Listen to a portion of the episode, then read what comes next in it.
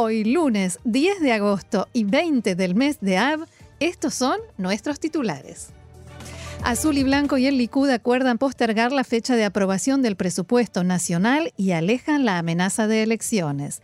El Sindicato de Médicos de Salud Pública amenaza con iniciar una huelga debido a la sobrecarga de trabajo. Aumenta la tensión entre Israel y Hamas en la franja de Gaza con más globos incendiarios y cohetes lanzados al mar.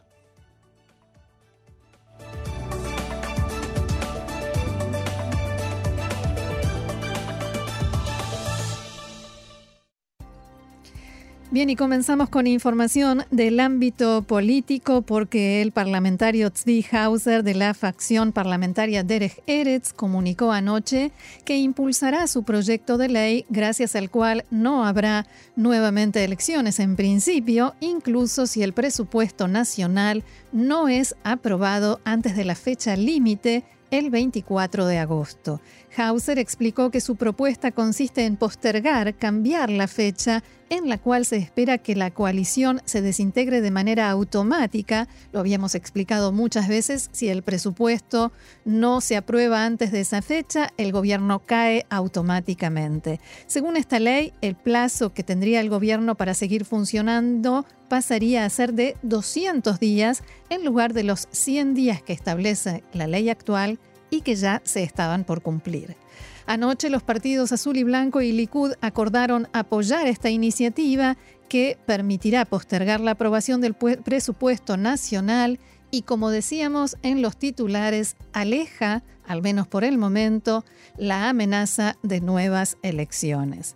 Esta decisión permitirá que los dos partidos lleguen a acuerdos más generales, o al menos esa es la intención, sobre una amplia gama de temas en los cuales disienten y evitar así las elecciones. Si todo va bien y se mantiene el apoyo de los dos partidos a este proyecto de ley, este será sometido a votación en el Pleno de la Knesset en lectura preliminar el miércoles. También el titular del partido, ortodoxo Shas, Ariederi, expresó su apoyo a la iniciativa. Y el primer ministro Benjamin Netanyahu hacía referencia a este tema en la mañana de hoy.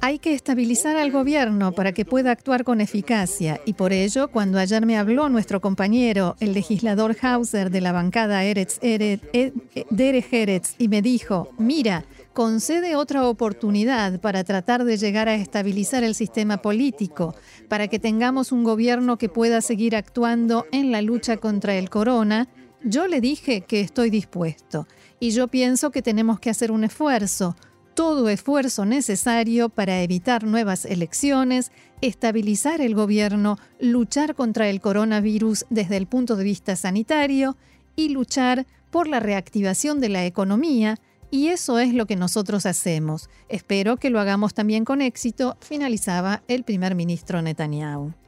Al respecto también el presidente de la Knesset, Yariv Levin, se manifestó hoy en declaraciones a Cannes.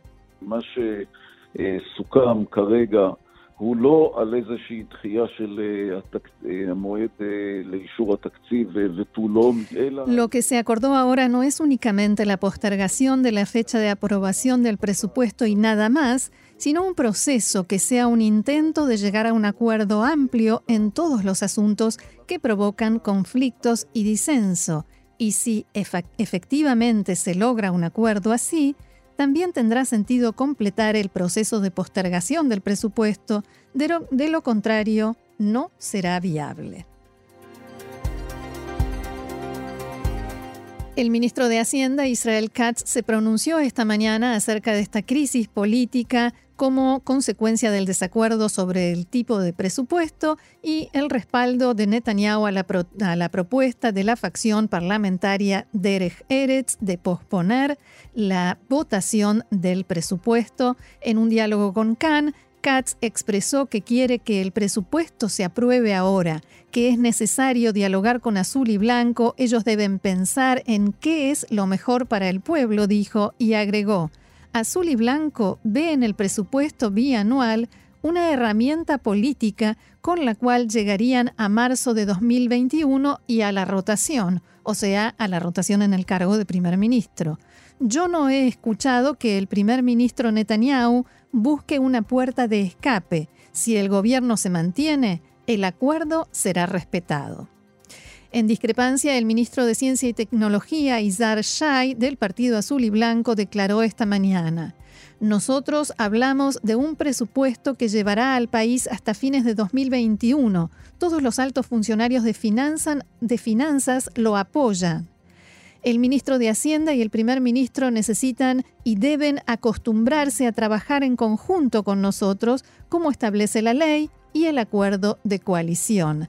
Mientras que la otra parte siga con sus maniobras para evadir el acuerdo, yo no puedo tener la seguridad de que Benny Gantz será finalmente primer ministro.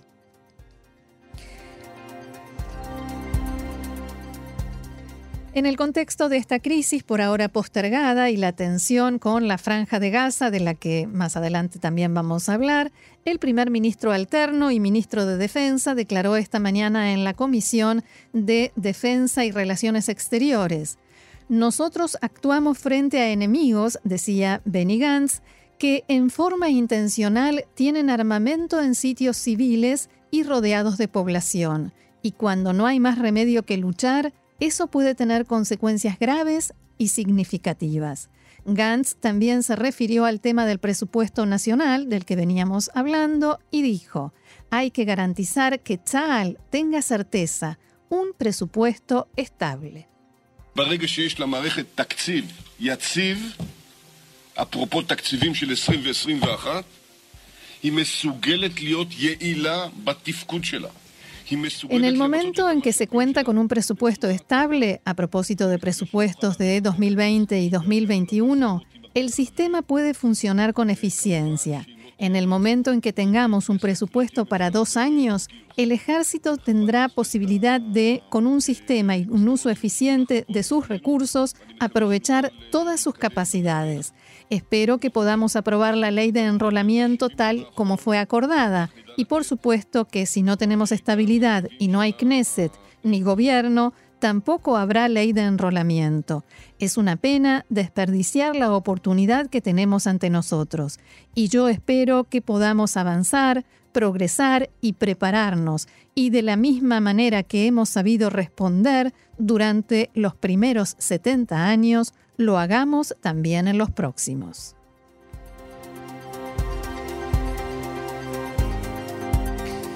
Información ahora relacionada con el coronavirus. Según los datos actualizados por el Ministerio de Salud, se registraron en el día de hoy 240 nuevos casos. Los pacientes con el virus en activo son al momento 23.998, 397 de ellos se encuentran en estado grave. El número de fallecidos ha ascendido a 606 personas. El primer ministro Netanyahu y los ministros de Cultura, Salud y Finanzas decidieron anoche permitir la realización de actos culturales en espacios abiertos con un formato de cápsulas. La decisión entró en vigencia en forma inmediata. Los lugares donde se lleven a cabo los eventos se dividirán en espacios para un máximo de 20 espectadores y todos trabajarán cumpliendo con las restricciones e instrucciones del Ministerio de Salud. También se informó que en las próximas semanas se diseñará una fórmula para la realización de espectáculos y eventos culturales y artísticos en espacios cerrados. El primer ministro Netanyahu dijo al respecto, esta es una noticia muy importante y por supuesto dará aliento no solo a los artistas israelíes, sino a los ciudadanos en general. La decisión se tomó después de una reunión con representantes del rubro en la oficina del primer ministro Netanyahu. Participaron entre otros los cantantes Ivri Lider, Zeada Ben, Yoram Gaon y Dana Medi, como así también productores y representantes artísticos. Y el ministro de Educación, Joab Gallant, anunció esta mañana en la Comisión de Educación del Parlamento que el año lectivo comenzará en la fecha prevista. Así lo expresaba.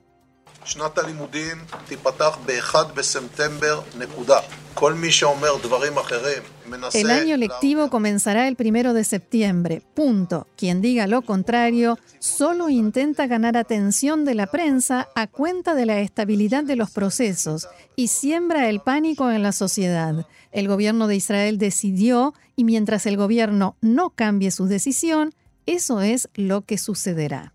En el día de ayer, el coordinador nacional de coronavirus, el profesor Ronnie Gamzo, sopesó postergar el comienzo de las clases para los estudiantes de cuarto grado en adelante. Gamzo solicitó a su equipo de asesores, compuesto por directores de hospitales y funcionarios de alto rango del Ministerio de Salud, sus recomendaciones sobre el tema, especialmente en cuanto a postergar las clases para este grupo de alumnos de cuarto grado en adelante en todo el país o solo en las ciudades más afectadas.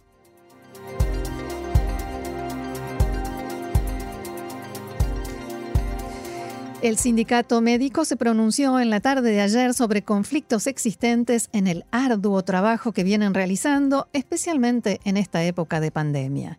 Los principales son el incumplimiento de las normas laborales, la sobrecarga excepcional de trabajo en los hospitales y las clínicas públicas del país y la intención de despedir de mala fe, según ellos dicen, a médicos. En respuesta, el ministro de Hacienda, Israel Katz, se apresuró a decir que se llevará a cabo una reunión en conjunto con el sindicato para tratar los reclamos que presentan. En el contexto de la crisis del coronavirus, el sindicato médico advirtió que, en el caso de no presentarse y no hallarse una solución en el plazo de las próximas dos semanas, la organización tomará, según dijeron, las medidas necesarias, llegando incluso a evaluar la posibilidad de llevar a cabo un paro laboral general, el cual incluiría a 28.000 médicos. El titular de la organización sindical, profesor Zion Hagai, responsabilizó a los funcionarios de Hacienda que, en sus palabras, están ocupados en guerras de ego y control tirando de la sábana de un lado para otro y agregó que el sindicato médico se ha comportado de forma ejemplar durante toda la crisis del coronavirus, reclutando personal desde el primer momento. Sin embargo, si alguien cree que quedaremos nos quedaremos a un lado mientras perjudican a los médicos de la salud pública, nos veremos obligados a hacerle ver su error. Dos de la tarde, casi 18 minutos aquí en Israel. Seguimos adelante con más información. En la mañana de hoy, la organización Hamas lanzó varias ráfagas de cohetes al mar como parte de una serie de ejercicios militares que está realizando. A medianoche, una aeronave del ejército israelí atacó un puesto de observación de Hamas ubicado en el norte de la Franja de Gaza en respuesta al lanzamiento de globos incendiarios y explosivos en el sur del país durante toda la jornada de ayer. Fuentes palestinas informaron que fue atacada una posición de la fuerza de contención de la organización. Como consecuencia del lanzamiento de globos incendiarios, como informábamos ayer, se produjeron varios incendios en la zona del Negev. Recordemos que en la mañana de ayer palestinos también dispararon contra trabajadores que realizaban labores de construcción del obstáculo que el gobierno israelí está levantando en la frontera con Gaza. A continuación dispararon contra los soldados que fueron alertados y llegaron al lugar. No hubo heridos y el ejército respondió con disparos de morteros. Y mientras la atención sube, fuentes palestinas informaron que Hamas está llevando a cabo contactos con Qatar para extender la ayuda económica por al menos seis meses más, más allá del mes de septiembre. Fuentes que dialogaron con el diario Al-Quds estimaron que el gobierno qatarí aceptará extender los subsidios a Gaza y también que la reanudación del lanzamiento de globos incendiarios y explosivos hacia Israel no tiene relación con el tema de la ayuda de Qatar, sino con el hecho de que Israel, según dijeron, no cumplió sus compromisos en todo lo relacionado con distintos proyectos de infraestructura en la franja de Gaza, entre ellos la construcción de un hospital y de instalaciones de purificación de agua. Asimismo, en Gaza exigen aumentar la importación y exportación a través del paso fronterizo de Kerem Shalom y permitir el ingreso de materiales llamados de doble uso, o sea, de uso civil y militar. Las fuentes estimaron que no se dará una amplia escalada entre Israel y la franja de Gaza, más allá de mensajes y amenazas. También el diario libanés Al-Akhbar informó esta mañana que los incidentes de los últimos días con los globos incendiarios no tienen por objeto presionar por la ayuda de Qatar, sino a Israel, para que se cumplan todos los entendimientos y se lleven a cabo todos los proyectos internacionales destinados a mejorar la situación económica en la franja de Gaza, incluyendo más oportunidades de empleo para la gran cantidad de desocupados hay en el enclave. Y el Líbano sigue siendo noticia porque allí continúa la tensión, diría que máxima tensión. Esta mañana la ministra de Justicia, Marie-Claude Nahn, presentó su renuncia y es la tercera. Ayer, mientras continuaban las manifestaciones en las calles de Beirut, se conoció la renuncia de la ministra de Información, Mahal, Manal Abdel Samad, y del ministro de Medio Ambiente, Damianos Qatar y algunos medios locales especulan con que el primer ministro Diab será el próximo que presentará su renuncia. Según informó la televisión local, la propia ministra saliente confirmó que ha dado este paso debido a la explosión, a este gran incidente del de esta semana y las protestas contra el gobierno. Hablamos de la, de la explosión que tuvo lugar en el puerto de Beirut, donde accidentalmente, dicen las autoridades libaneses, estallaron 2.750 toneladas de nitrato de amonio mal almacenado y esto no solamente que provocó una gran tragedia con más de 150 muertos, sino también que reactivó las protestas en Beirut. Y recordemos que no solo estos tres eh, ministros renunciaron ahora a partir de este incidente, sino que un día antes de la explosión ya había renunciado el ministro de Exteriores libanés Nasib Hiti, al tiempo que advertía sobre el riesgo de que el Líbano se convirtiese en un Estado fallido. El, ministro, el primer ministro Hassan Diab propuso, mientras se sucedían las manifestaciones, para calmar la situación, anticipar las elecciones parlamentarias y conformar un nuevo gobierno.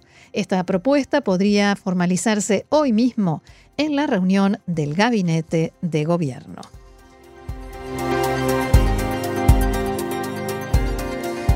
Y en la conferencia de donantes internacionales convocada por el presidente de Francia, Emmanuel Macron, los países participantes se comprometieron a ayudar al Líbano con 298 millones de dólares. En la declaración final dijeron que la ayuda debe llegar directamente a la población. Esto mismo había dicho el propio presidente francés, Macron, que eh, pidió recabar la ayuda de la comunidad internacional para responder rápidamente a las necesidades de la población en Beirut, procurando que llegue directamente a ellos. Y también insistió con el mismo mensaje que había dado durante su reciente visita a Beirut después de la explosión, en, en el que instó al gobierno libanés a asumir y a poner en práctica las reformas necesarias para responder a las legítimas aspiraciones del pueblo libanés, se debe hacer todo lo posible para que el caos no prevalezca, dijo el presidente de Francia. Y en Irán el gobierno criticó el llamamiento del Consejo de Cooperación del Golfo para que la ONU extienda el embargo de armas a la República Islámica y asegura que este grupo, encabezado por Arabia Saudí, actúa de portavoz en la zona de elementos antiiraníes y potencias como Estados Unidos. El Consejo pidió a comienzos de la semana al Consejo de Seguridad de Naciones Unidas que revalide el actual embargo de armas contra Irán para evitar que expire en octubre porque entienden que este país sigue representando un peligro. El Consejo de Cooperación del Golfo acusa a Irán de seguir armando a grupos terroristas y sectarios y de inmiscuirse en los asuntos internos de los países vecinos. El portavoz del Ministerio de Exteriores de Irán, Abbas Mousavi, afirmó que este bloque regional se ha convertido en un portavoz de personas cortas de miras, tanto dentro del Consejo como fuera de la región. El mensaje irresponsable que han dado ha sido dictado y ordenado unilateralmente en un momento en que algunos de los miembros del Consejo no dejan de comprar y almacenar armas pese a los problemas económicos, advirtió el portavoz iraní.